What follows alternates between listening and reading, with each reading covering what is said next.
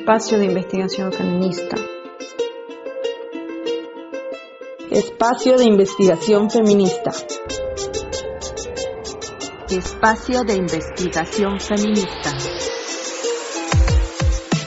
Somos mujeres luchadoras diversas que hoy, en estos duros tiempos de pandemia, pensamos juntas desde la Universidad Autónoma de Puebla. Reunimos voces para tejer hilos de sabiduría feminista. Conocimientos que nutren y desbordan la vida hoy confinada.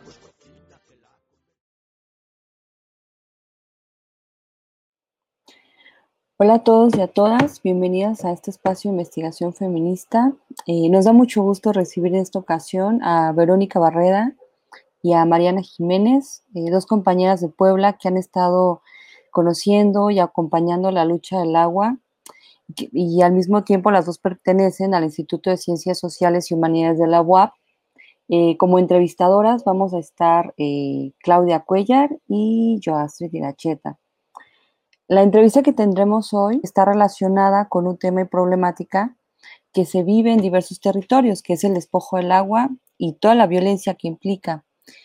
Eh, específicamente en el estado de Puebla, eh, nos interesa abordar dos espacios concretos, el río eh, Metlapanapa y la extracción y explotación de agua por parte de la empresa Bonafont en el municipio Juan Cebonilla. Es importante mencionar que estos territorios no se han quedado quietos y que la población se ha organizado en defensa del agua. Desde esta conversación que tendremos con Verónica y con Mariana, hablaremos desde las luchas concretas y a partir de una mirada feminista. Entonces, nos interesa sobre todo cómo las mujeres están eh, trabajando, pero también cómo se organizan y cómo se vinculan en defensa de los bienes comunes y, qué implica, por supuesto, eh, esta lucha por el agua. Entonces, más que una entrevista informativa, eh, nos interesa reflexionar desde la experiencia bien de investigación y de lucha que han vivido, es decir, desde lo que ustedes conocen, Vero y Mariana, pero también desde sus propias eh, reflexiones y aprendizajes, y así como sus búsquedas propias y su participación en las luchas ante estos procesos eh, de despojo. Hola a todos, a todas. Eh, gracias Astrid por esa introducción. Bueno, yo soy Claudia Cuellar, también soy parte del espacio de investigación feminista.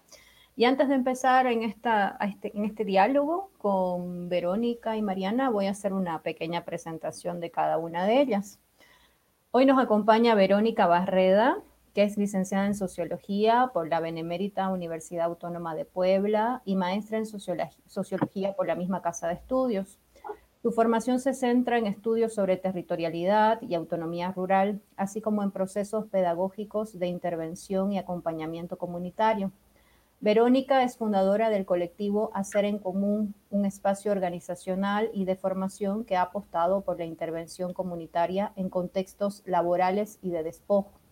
También ha participado como colaboradora en proyectos de investigación coordinados por Mina Lorena Navarro del Instituto de Ciencias Sociales y Humanidades de la UAP y por el profesor Ricardo Pérez Áviles del Instituto de Ciencias de la misma Casa de Estudios. Verónica está centrada en desarrollar una metodología de investigación con perspectivas populares y participativas. En este sentido, ella desarrolló durante su estancia en la maestría una propuesta investigativa desde la epistemología feminista para acercarse al proceso de defensa del territorio en la comunidad de Santa María de Zacatepec, Juan C. Bonilla, Puebla. También nos acompaña Mariana Jiménez. Mariana es licenciada en comunicación por la Benemérita Universidad Autónoma de Puebla y es maestra en comunicación para el cambio social por la Universidad Iberoamericana en Puebla. Ella es miembro desde, desde el 2013 de la Asamblea Social del Agua, una organización que surge frente a la privatización del agua en Puebla. Actualmente es doctorante en sociología en el Instituto Alfonso Vélez Pliego de la UAP. Como mujer, feminista y madre, ha acompañado procesos en defensa del territorio y ha participado en espacios feministas a través de proyectos de investigación, capítulos de libros, talleres, ponencias y el activismo social. Entonces, bueno, empezamos, chicas. Vamos a comenzar un poco hablando sobre la situación, es decir, eh, sobre lo que está pasando en concreto. Queremos que nos cuenten Eh, ¿Qué saben y conocen ustedes sobre esta problemática de despojo desde el territorio en el que están? Eh, como decían o comentaban hace rato, pues sí, mi andar empezó ahí en la, en la Asamblea Social del Agua, justo en, marcado en 2013, cuando comienza este proceso eh, impulsado por Rafael Moreno Valle para privatizar el agua en 27 municipios del estado de Puebla. Entonces, es así como yo me, o sea, venimos de la privatización del petróleo y yo me entero a finales de 2013 que está esta situación de la privatización del agua en Puebla, lo cual me, me pareció muy curioso, no conocía la verdad nada del tema ni tenía idea que algo así pudiera suceder, entonces me hizo como bastante eh, pues extraño y peligroso. Entonces me vinculo con esta organización, me acerco a ellos para saber qué necesitan, para colaborar y para enterarme más del tema. Entonces es así como me entero. En otros estados del país, como Aguascalientes, el agua está privatizada, eh, es entregada para su manejo eh, por parte de eh, empresas, generalmente extranjeras, pero también nacionales. y pues ahí se comienza con todo un, proceso de acaparamiento, de encarecimiento del agua y de saqueo, ¿no? Entonces, ahí me voy enterando también no solo de la situación de Puebla, porque evidentemente esta lucha está enmarcada en un contexto eh, citadino, urbano, eh, con participantes pues de la tercera edad, eh, enmarcado en una onda como muy legal, institucional, gubernamental, ¿no? Apelando al criterio de las instituciones. Entonces tenía estas características o tiene estas características la Asamblea Social del Agua. Y al vincularme con eh, otros colectivos eh, más o mejor dicho, campesinos, indígenas, es como me voy dando cuenta de lo grave que es, ¿no? Que no se reduce a que ahora el recibo de agua va a venir más caro, sino que es una problemática que afecta y afecta de diferentes maneras a, las personas que vivimos en la ciudad, a las personas eh, que están en otros espacios más alejados de la mancha urbana. Y bueno, pues me entero de la situación, por ejemplo, de la minería, me empiezo a informar de qué son los, los megaproyectos, perdón, de qué es la minería, de qué es el fracking, ¿no? De que utiliza millones de litros de agua al día, limpia, pura, para poder hacer las perforaciones exitosamente, ¿no? Entonces, eh, bueno, pues así me voy enterando. Eh, luego viene eh, esta, este atentado contra el derecho humano al agua reconocido en el artículo cuarto, por parte de eh, esta ley, o por esta iniciativa, mejor dicho, hay en esta ley llamada Korenfeld, que se da en 2015, y lo mismo, ¿no? Es una ley que a grandes rasgos, pues lo que busca es eh, priorizar el agua para el sector industrial, ¿no? Dejando al lado el, el derecho humano al agua y el reconocimiento de este en tratados internacionales. Entonces, eh, ahí se da una lucha, sí desde la Asamblea del Agua, pero también desde esta organización Agua para Todos, Agua para la Vida, con quien estamos vinculados, que ellos hacen su propuesta de ley y bueno, viene todo un proceso desde ese frente de juntar firmas, de hacer manifestaciones, de informar a la gente de qué trata, ¿no? Porque también esa es otra, la gente no estaba eh, enterada de lo que pasaba en Puebla, de la gravedad a nivel nacional y mucho menos de las implicaciones de contaminación, de saqueo, de que muchas personas no tienen ni siquiera el más mínimo acceso al agua, de que a futuro esto va a seguir como empeorando. Y bueno, pues eh, esa es otra lucha que se da con esta organización, en vinculación con ella. Y luego, pues hay otros proyectos de ley, ¿no? Justo ahora hay un proyecto de Ley General de Aguas que está eh, para discutirse en 2021 y aprobarse en 2022.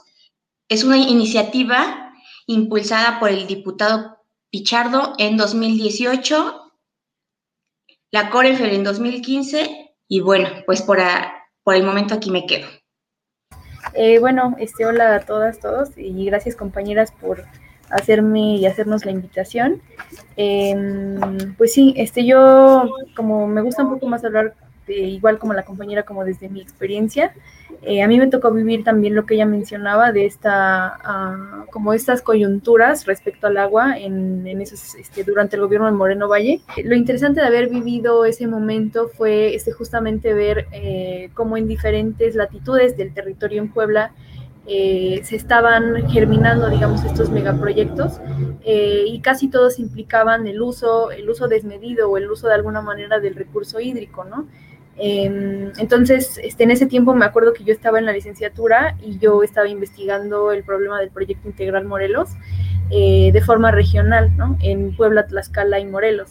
Em, entonces, lo que, de lo que se hablaba en ese momento es que había un proyecto regional eh, de industrialización y un proyecto regional extractivista em, para poder, digamos, de alguna manera radicalizar el saqueo que históricamente había venido, este, había venido sucediendo en este territorio, ¿no? Em, entonces, este, justo pasa esto de la privatización y mm, me parece que a partir de ese momento venimos, este, digamos, han venido eh, sucediendo como una serie de, de, luchas o han emergido muchas voces eh, pues justamente que están apuntando como a este problema de la escasez y del despojo, eh, yo diría no solo del recurso hídrico, sino también em, de otro tipo de bienes este, comunes que están ligados de alguna manera al recurso hídrico, ¿no? Em, yo me acerqué al problema del agua, digamos, de manera como indirecta, uh, porque cuando yo me meto, cuando yo entré a la maestría, lo que a mí me interesaba era conocer el proceso de lucha en defensa del territorio que se había sostenido en Santa María Zacatepec.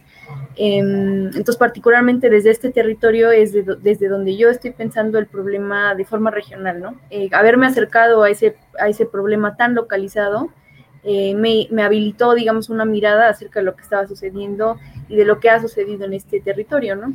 Em, entonces, cuando yo me acerco allá fue en 2019, ya cuando había sucedido toda esta oleada de eh, como de proliferación de proyectos extractivos.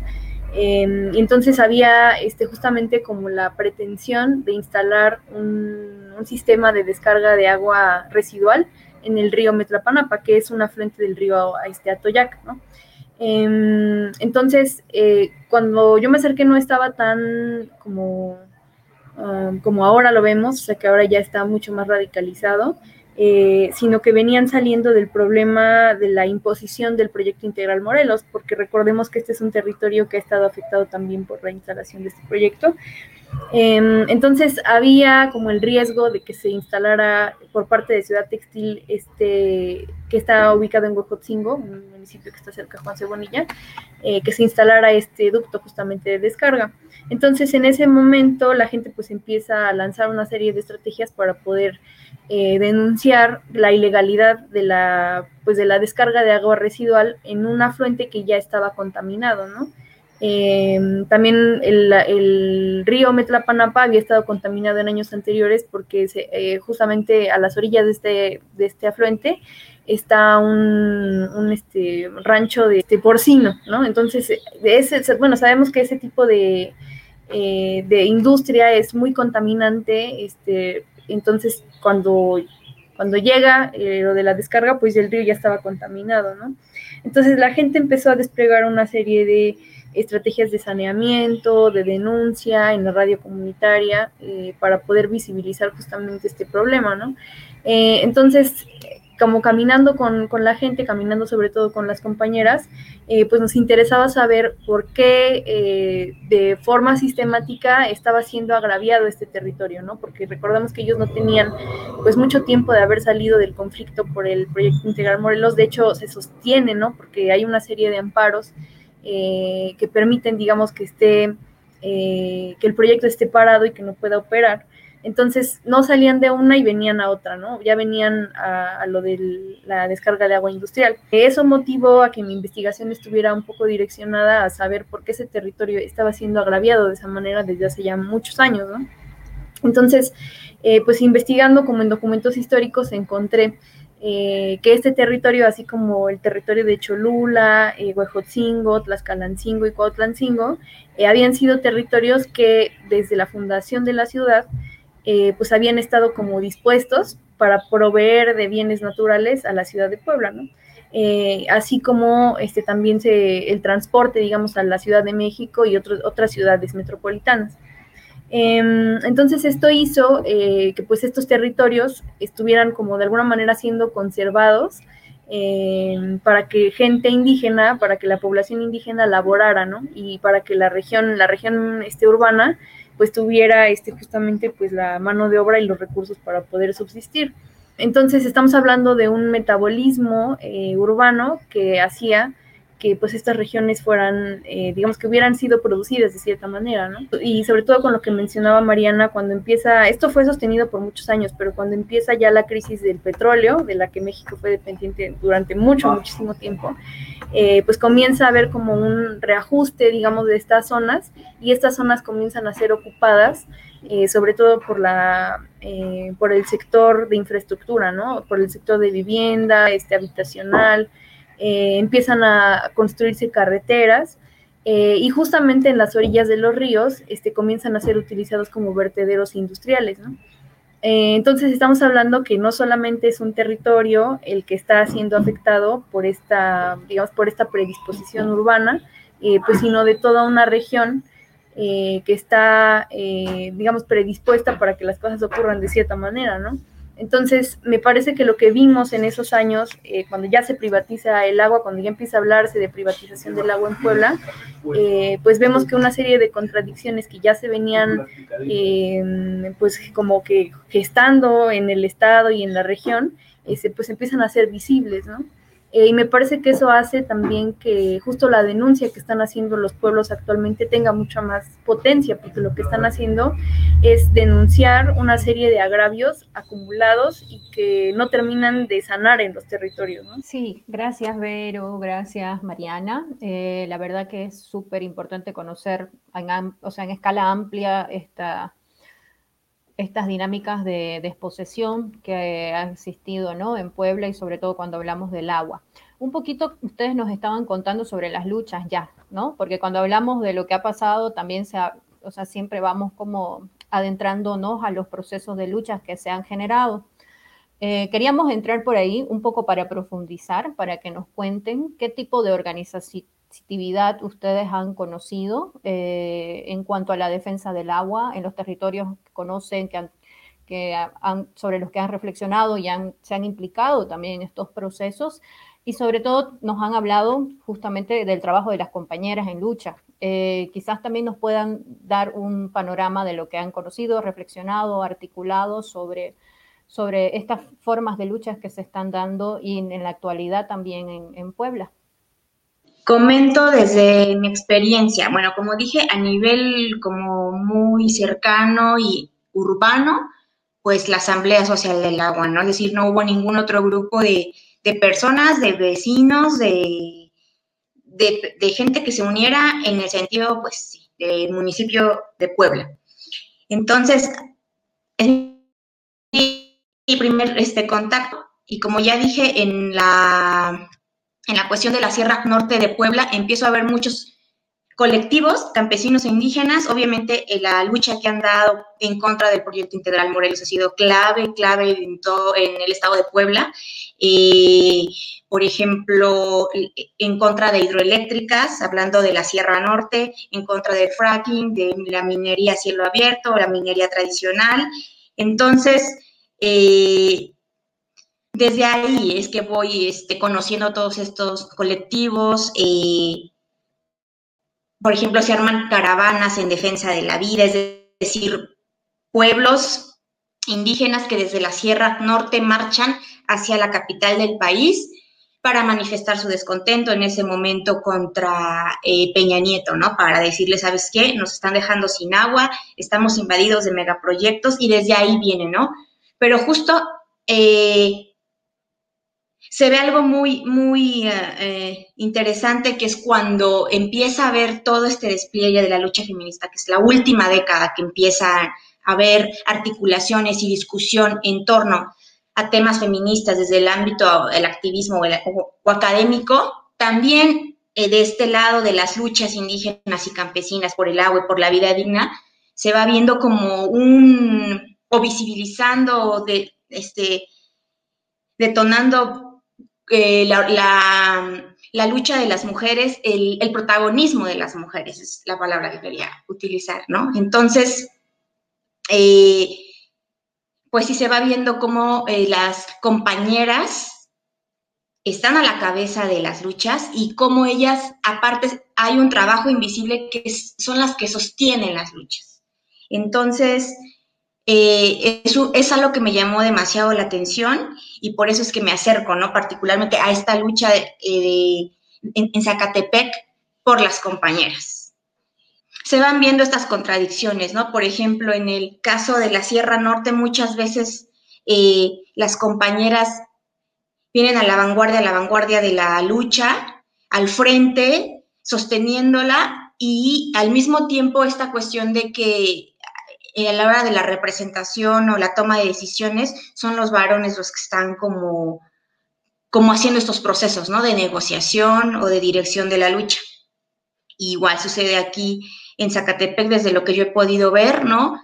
Cómo las compañeras son las que están, eh, pues siempre activas, ¿no? En todos los niveles, en el nivel de la organización, eh, desde la reproducción desde sus hogares, eh, generando espacios para politizar, pero también muchas veces son opacadas en este sentido. Entonces, es lo que ahorita podría comentar sobre la lucha que están dando particularmente las mujeres por la defensa del agua, ¿no? Y todos estos movimientos que son indígenas y campesinos, pero en la que la presencia de las mujeres, eh, pues es central y se le está dando eh, voz o centralidad o foco o luz, pero al mismo tiempo está en tensión con todas estas prácticas patriarcales que hay en las comunidades. Em, yo creo que ahora mencionó algo muy importante, eh, Mariana, que es cómo las luchas han, em, como que se han ido transformando, ¿no? Eh, o sea, creo que en, Puebla y sobre todo en la región centro-sur del país es muy notable la importancia de las luchas eh, campesinas e indígenas, eh, que bueno, ¿no? O sea, la vemos desde, eh, desde la revolución, o sea, desde la revolución mexicana vemos la importancia de, pues del, vamos a decirle como el sector campesino para las transformaciones este, como a gran escala, ¿no? Y vemos una capacidad, digamos, de estas luchas para transformarse después cuando viene el zapatismo, digamos, y el horizonte de la, del autonomismo y de la, de la, lucha indígena, ¿no? Y más tarde, a mí me tocó, cuando yo estaba eh, como empezando a involucrarme con, con luchas, eh, pues que ya había, justamente como en 2012, 2013, ya había eh, como una matriz, digamos, de sentido distinta para las luchas, que era la idea de las luchas por defensa del territorio. Entonces muchas luchas empezaron a articular en torno pues a la defensa de estos espacios de vida, estos espacios que eran... Em, pues que otorgaban justamente pues las condiciones eh, para que su propia existencia pudiera como reproducirse, ¿no? Em, entonces me acuerdo que en ese tiempo, eh, además de que las luchas empezaron a decir que eran luchas en defensa del territorio, comenzó a emerger esta semilla de lo que hoy son las luchas en defensa de la vida, ¿no? que es una idea que recorre todo el país y que está recorriendo también Latinoamérica, la idea de la defensa de la vida. Eh, y en ese tiempo fue muy interesante ver eh, pues cómo estas luchas estaban generando como este sentido acerca de la vida que que defendían contra lo que eh, se ha llamado los proyectos de muerte, ¿no? Eh, o sea, justo la idea de defensa de la vida surge como un antagónico, eh, pues a la muerte que traían estos proyectos. Y me parece muy interesante cómo poco a poco han incorporado como, poco a poco y en cierta medida, como algunos de los, pues de las reflexiones que se han estado eh, que han estado ampliando las luchas en, muchos ámbitos, este, las luchas feministas. Yo creo que ha habido una importancia muy, muy grande del papel de las mujeres en las luchas, pero no había sido visible, ¿no? Es como algo que había estado ahí, como muy por debajo, eh, pero que no había como la capacidad o no había la necesidad, no sé, como no había las condiciones, por así decirlo, para nombrarlo de esa manera. Em, entonces, por ejemplo, la lucha de la coordinadora eh, por una Toyac con vida es una, es una lucha que está en Tlaxcala, que bueno, está pugnando por la, el saneamiento del, eh, del río Toyac y lo que ellos llaman este, la justicia ambiental, eh, porque bueno, son personas, una organización que nace a partir del agravio a, que ven directamente como en sus vidas cotidianas, ¿no? Hay gente que enferma de cáncer, gente que tiene enfermedades renales, este, ¿no? La mayoría de gente está enfermando de estas cosas en los pueblos aledaños al río contaminado. Entonces nace en los noventas y efectivamente son muchas mujeres que se reunían en la iglesia del pueblo eh, y que comienzan como que a pues justo por apostar, o sea, ellas ven directamente el agravio, ¿no? O sea, ellas están viendo que sus hijos están enfermos, no tienen el recurso para cuidarlos y toda esta como red de cuidado se ve afectada por, por el agravio de la contaminación. Entonces son justamente ellas, es gusto porque se hacen cargo, digamos, del cuidado, eh, las que este, están eh, como pugnando porque se haga justicia, ¿no? Este, por eh, denunciar la muerte de sus hijos, ¿no? Entonces, eh, habían estado ahí, ¿no? Pero no había habido como esta lectura feminista tan masiva que ahora está teniendo, eh, pues acerca de la importancia del papel que ellas tenían. Y muchos procesos me parece que han pasado por esta, eh, como por esta ampliación, ¿no? En Zacatepec también ah, creo que ha pasado más o menos algo similar. Hace unos años, cuando emerge todo el conflicto por, por, el, por el proyecto integral Morelos, eh, pues surgen como concierto ideario, ¿no? El ideario de la autonomía, el ideario de eh, las luchas campesinas, el ideario de la lucha zapatista, ¿no? Eh, pero no había habido como una centralidad como justamente ahora cuando salen las guardianas del río Metlapanapa, o sea que ya hay una, pues una visibilidad mayor acerca de lo que ellas están haciendo. igualmente cuando yo me acerqué en 2019 había como un, como una cosa como muy intuitiva acerca de lo que ellas hacían. Eh, pero bueno, cuando yo me acerqué, pues había muchos problemas para poder coordinar eh, como actividades este, eh, entre mujeres, ¿no? Entonces, este, justamente la lucha por la defensa del río y la necesidad, digamos, de que, por ejemplo, del, del plantón, de que ellas tienen que empezar a rotar las actividades y empezar a gestionar la vida eh, en momentos extraordinarios, vamos a decirle así, pues hay como un, em, pues una necesidad de nombrarse, ¿no? Y de nombrar en realidad lo que ellas estaban haciendo y por supuesto influidas ya por este, em, por esta matriz de sentido feminista, ¿no? Gracias, Vero. Ahorita que estabas mencionando eh, lo del plantón, eh, podrías, bueno, me preguntaba si podrías ahondar un poquito más acerca de, estas luchas que se están desplegando contra, contra la explotación y extracción del agua por parte de Bonafont, específicamente en ese lugar. ¿Cómo las, cómo las has estado viendo? Sí, Em, pues mira, yo eh, que no voy a la comunidad, en todo esto que ha habido de la pandemia ha sido muy complicado poder conectar otra vez eh, con la gente para poder, o sea, estoy al pendiente porque tenemos una comunicación fluida, por así decirlo, en eh, como por WhatsApp y esto, y más o menos sí estoy al tanto de lo que hacen, pero no te, mm, digamos, no tengo mucha claridad ahora de cómo se están tomando esas decisiones, ¿no? Eh, lo que sí, y digamos, la manera en la que yo he leído lo que ha sucedido, es eh, que en realidad ahora la comunidad tiene muy presente esta eh, visión como regional y esta visión como metabólica de lo que ha estado sucediendo en su territorio. y esto es algo que que justamente la lucha por el agua habilita, ¿no? Porque la lucha por el agua es básicamente la lucha por la vida, ¿no? O sea, la lucha por, eh, pues sí, por poder tener ese medio este, vital. entonces, a partir de que surge eh, la lucha en defensa del Metlapanapa, que es no contaminen más el río, eh, hay como una producción de un sentido acerca de lo que la comunidad puede hacer para que el río vuelva a estar igual. Eso me tocó a mí vivirlo, ¿no? La gente este, se daba cuenta entonces cuando se veía amenazado, eh, pues justamente que el río eh, podría ser, digamos, mm, podría eh, transformarse, digamos, la, la condición actual que tenía ese agravio, ¿no? Entonces comienzan a desplegar una serie de estrategias para sanear el río.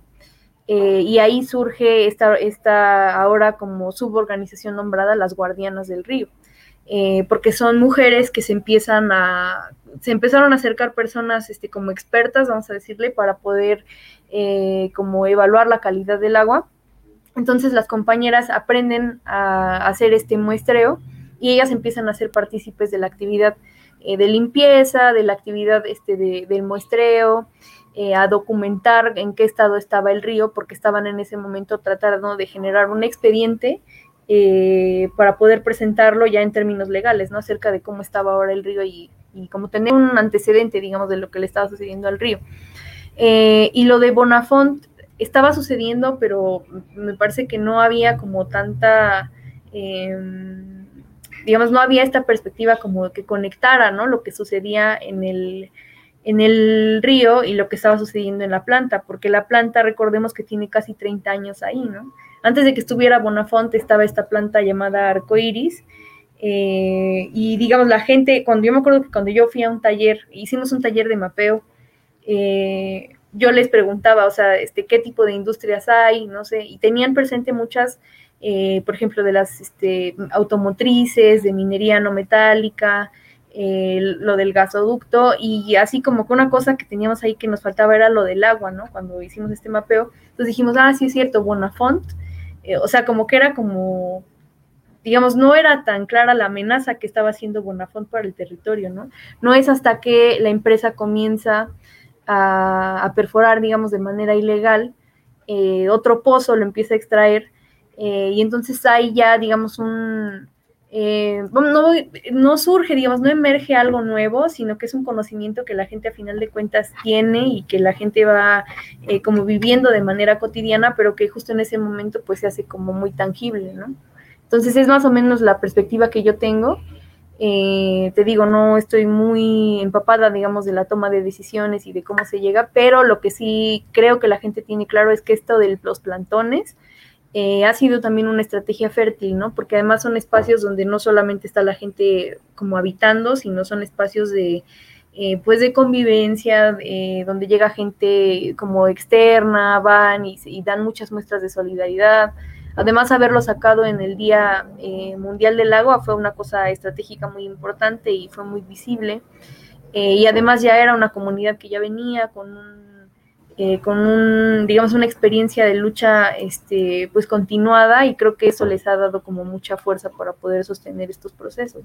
Ahora que estaban contando, eh, digamos que nos han contado sobre la situación, sobre las problemáticas y las luchas, pero también sobre cómo ustedes se han acercado a este, a este tema y cómo se han acercado y acompañado o, han sido eh, partícipes pues de estos procesos de lucha.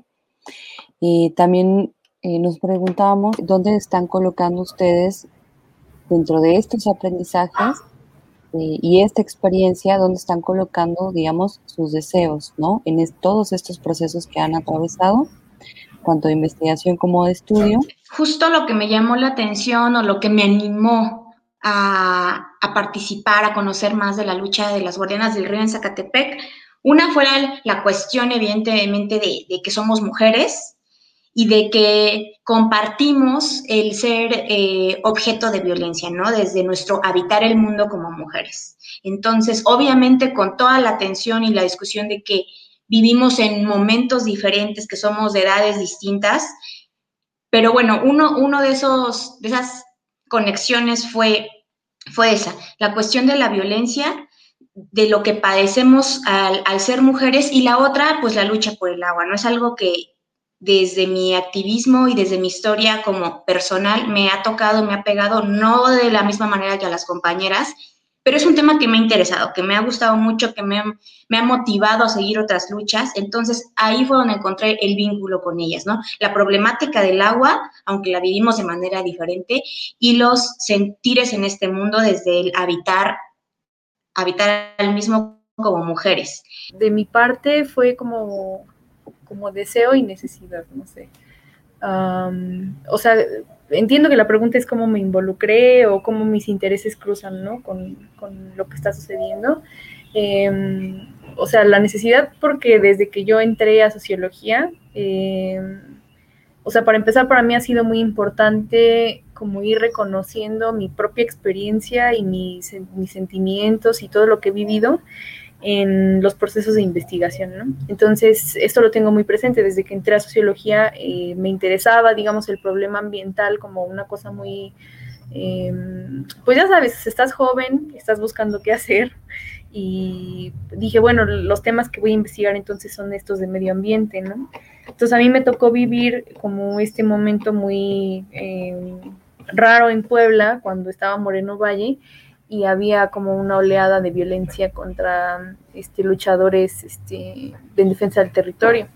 Entonces a mí me tocó pasarlo porque yo estaba haciendo una investigación del gasoducto y el profesor con el que yo estaba lo, eh, lo amenazaron y entonces todos los estudiantes nos pusimos medio locos y todos vivimos así un momento muy tenso, ¿no? Entonces, eh, o sea, desde ahí como que o sea, fue esta insistencia por tratar de seguirle dándole vueltas al tema y me acerqué a muchos espacios eh, de educación popular, a muchos espacios este, donde participaban eh, las luchas sociales y todo el tiempo he estado empapada como de ese pues de esa dimensión, pero siempre desde el ámbito académico, ¿no? Porque al final de cuentas es como, y creo que no, no es ningún Ah, no es ninguna vergüenza admitirlo también que esto lo hacemos de forma profesional, ¿no? O sea, que nosotros nos dedicamos a estudiar esto de forma profesional, eh, que ofrecemos de alguna manera claves eh, de sentido desde, desde la academia y eso es algo que pues es lo que vamos a estar haciendo, ¿no?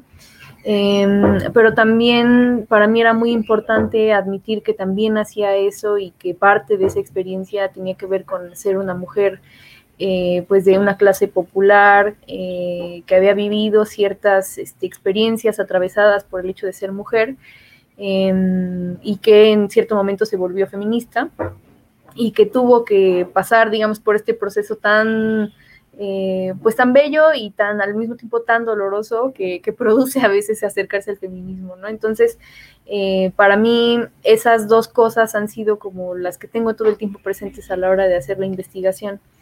Entonces, cuando yo ya acabé la licenciatura y, quise estudiar el posgrado, también por necesidad de hacer, eh, de asegurarme la supervivencia en unos cuantos años, sabemos que no es fácil hacer la vida en ciencias sociales.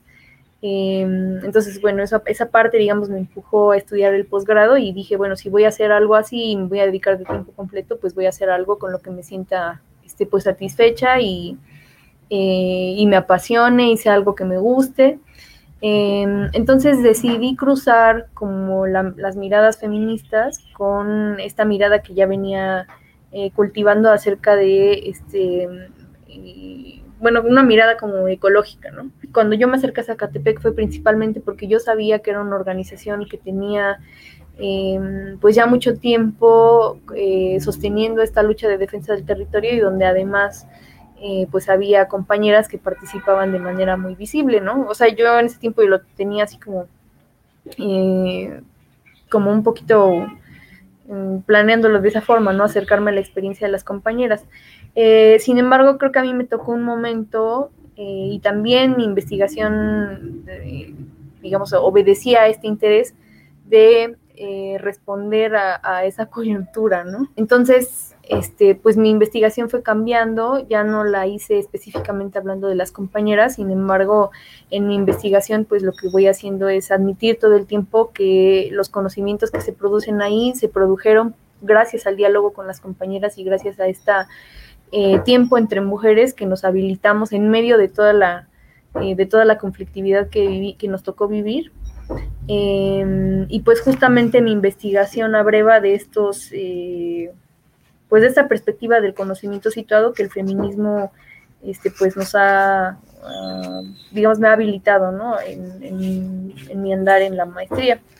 creo que al mismo tiempo, o, o, más bien de los aprendizajes que me, que me dejaron haber acompañado no, no haber acompañado, sino más bien este, trabajar con las compañeras, eh, fue este, justamente aprender eh, pues que en realidad lo que está sucediendo allá, eh, tal cual, o sea, tiene repercusiones en lo que está sucediendo acá, ¿no? Entonces, de alguna manera, no solamente estamos ligadas por esta necesidad mía, digamos, de, de hacer una investigación o esa necesidad de ellas de producir sentido de alguna manera, eh, sino también porque en términos de la territorialidad estamos este, pues implicadas y, me parece que es como lo más digamos que desde la, desde la manera en la cual yo trabajo, que es desde esta perspectiva como por una perspectiva política particular, em, pues hay que admitir como ciertas corresponsabilidades, ¿no? Entonces, este hacer con, a final de cuentas, es lo que me toca, o sea, lo que me toca a mí y lo que yo me, de lo que yo me he responsabilizado es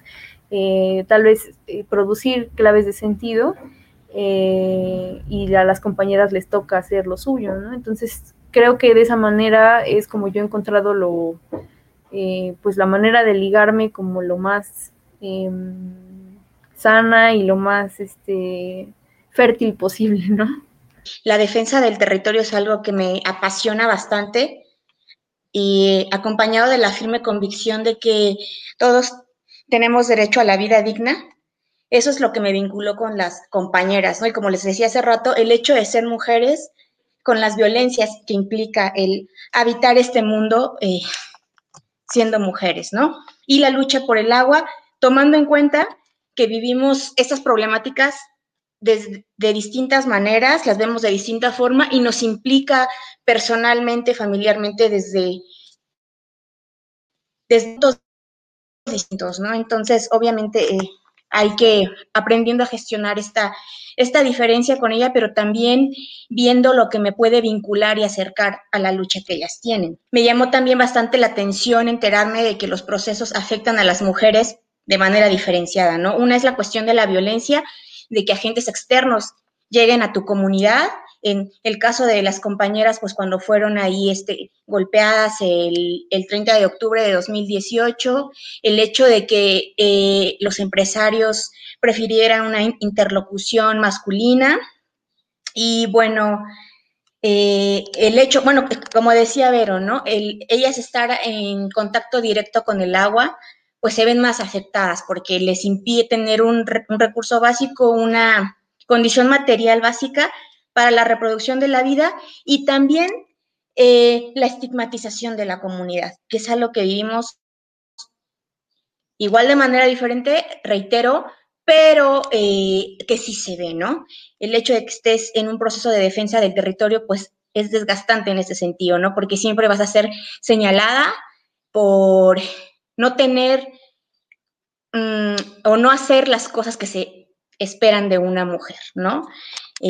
Todos esos atributos morales de, portarte bien, de estar en casa, de encargarte de la familia, sí juega demasiado en un proceso como el que ellas están viviendo, ¿no?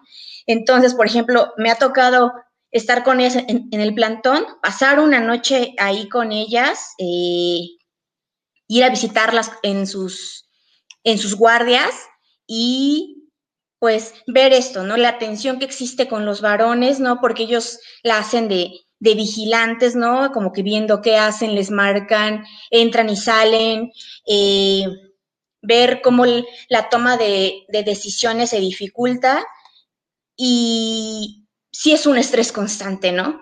No es lo mismo la guardia que hacen ellos o las actividades o la lucha desplegada a cargo de ellos que lo que vienen haciendo haciendo ellas de manera tensa, de manera condicionada. Entonces, eh, bueno, a pesar de esto, igual este es un, espacio que las, que las cohesiona, como decía igual Vero, que les permite generar otros vínculos de parentesco, una convivencia distinta entre ellas eh, y que les brinda esperanza anímica, ¿no? Entonces, eso fue como que algo, algo muy curioso que me tocó ver y bueno, los aprendizajes que me dejan ellas es como una muestra de dignidad brutal, ver y sentir la, como algo muy difícil, como algo desgastante, algo que lastima.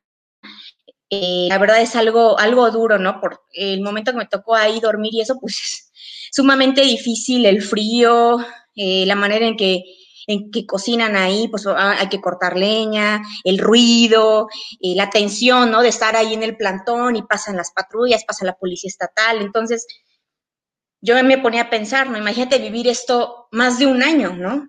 Entonces es algo sumamente como difícil, entonces pues ese es el aprendizaje, ¿no? La lucha no es por gusto, pero les han quitado tanto que defender la vida no es una opción. Sea, no defender la vida no es una opción, pues, no es algo que tenemos que hacer y también me hace reflexionar sobre los privilegios que tenemos y que tenemos que poner en cuestión y que es necesario que renunciemos a ellos, ¿no? Y los que tenemos pocos, muchos o los que tengamos, pues sí tenemos que pensarlos, que discutirlos y que decir, bueno, pues de ahora en adelante se acabó el agua de Bonafont, desde ahora en adelante se acabó eh, esta manera de, reproducir mi vida desde un punto de vista, mejor dicho, desde una lógica urbana y vamos a, hermanarnos con otras luchas, a fijarnos en las problemáticas que están viviendo otros y en aportar, en hacer algo, ¿no? Gracias, Mariana. Qué interesante escucharla, chicas. Verónica, Mariana. Bueno, me, me gustó mucho esto que estás diciendo, Mariana, sobre la, eh, el horizonte de esperanza también que se va recreando en estas luchas que se están dando en defensa del agua y sobre todo las formas en las que se han articulado las mujeres eh, en estos territorios para poner en el centro eh, la defensa de la vida. quería hacerle esa pregunta a Vero, si es que tanto de la experiencia de la lucha de las mujeres como también de lo de la, implicación en estas luchas podemos tener o, visibilizar claves de potencia eh, que se hayan eh, hecho visibles ¿no? Eh, en la defensa del agua, ya para ir cerrando.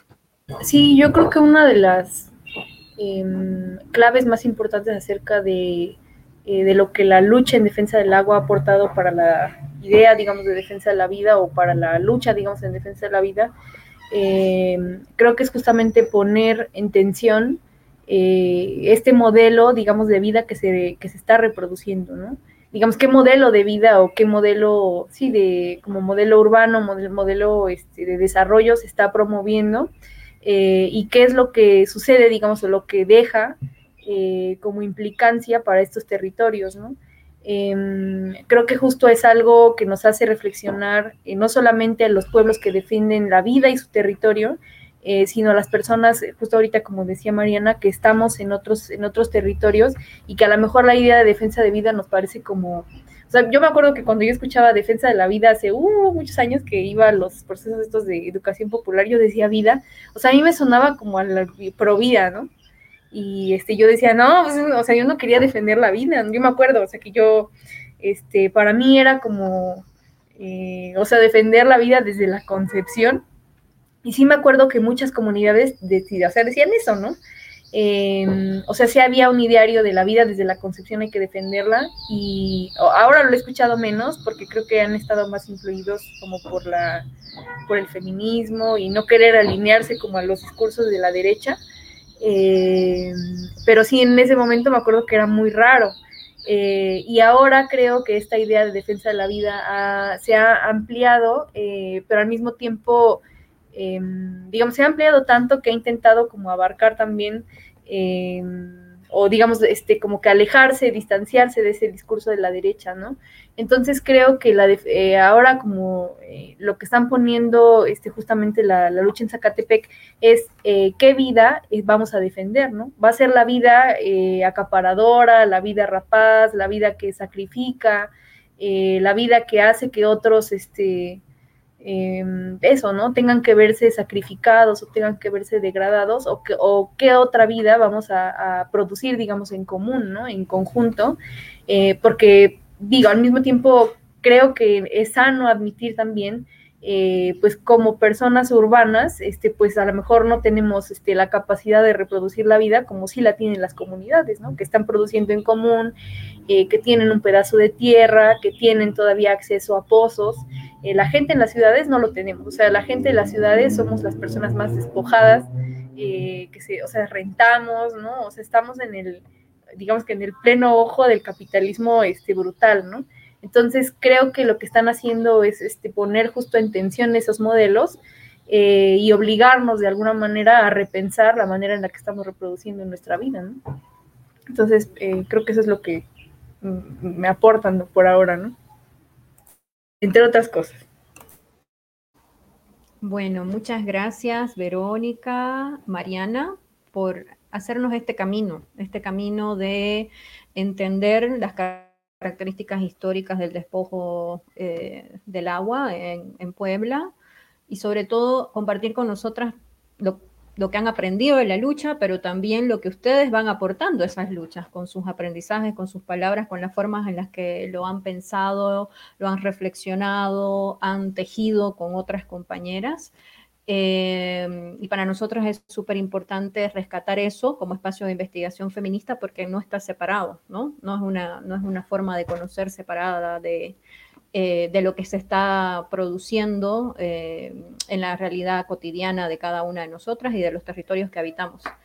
Entonces, bueno, cerramos la entrevista, les agradecemos y la verdad que nos gustaría mucho continuar en algún otro momento conversando con ustedes. Ay, muchas gracias. Muchas gracias, Clau, muchas gracias, Astrid, muchas gracias, Vero, también por sí, gracias, Mariana, me dio mucho gusto escucharte.